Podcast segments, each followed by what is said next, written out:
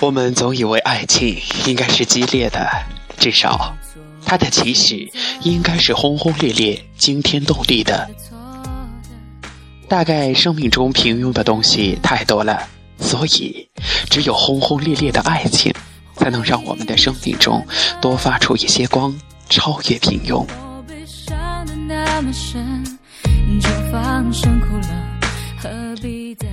所以，一个女孩对我说：“一个男孩对她很好，但她对他没有感觉，因为和他一起不够激烈。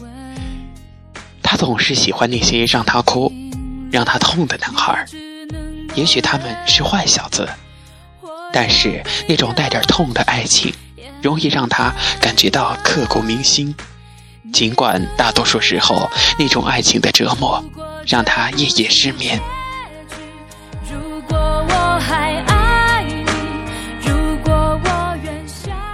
有时候，男孩和她吵架之后，扭身就走。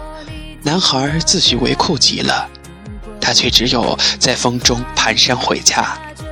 夜里因为悲痛而伤心的睡不着觉。有时候，男孩出差在外，不知道打电话回家，他晚上睡不着觉，因为思念和担心而煎熬。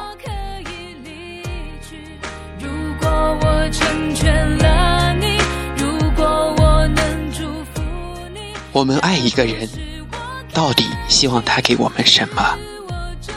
如果只是让心里泛起朵朵涟漪，然后心灵像风浪中的船一样颠簸不止，这样的爱情是否容易让我们失眠？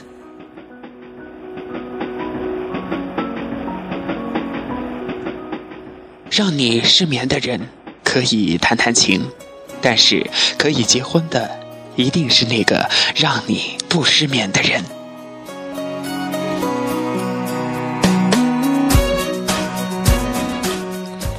让你不失眠的人，他会让你感到安静和放松。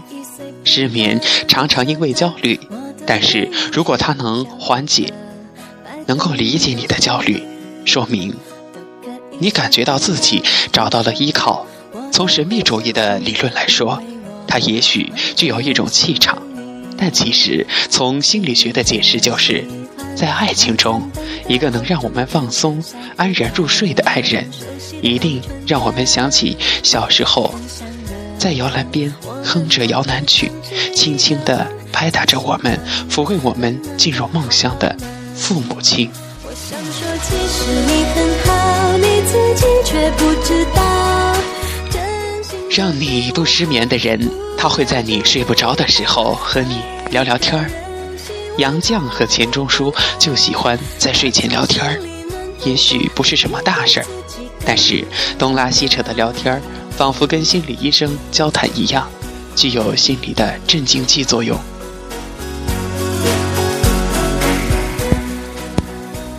让你不失眠的人，他不会独自的睡去，却留在。却把你留在他的如雷的鼾声中，睡卧难宁。看过这样一则故事：她是知识分子，晚上睡觉容易失眠，而她的老公是钢铁工人，倒在枕头上就能呼呼大睡。但是自从和她结婚以后，她的丈夫总是要先等到她熟睡后自己才才去入睡。为什么呢？因为这样。丈夫的鼾声才不会吵醒她。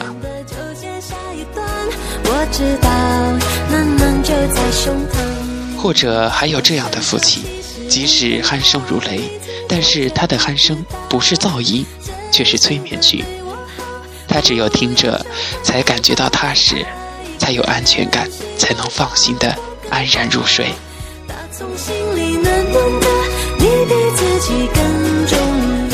如果你遇到这样的人，为什么不赶紧和他结婚呢？一个让你不失眠的爱人，他常常具有的胸怀是体贴、爱聊天宽容、成熟、包容。只有这样的人，才是一辈子可以放心托付终身的人。如果有一天你在一个人身上找到不失眠的感觉，那就是幸福的爱情降临了。我的母亲说，人老了，睡眠的时间就会越来越少。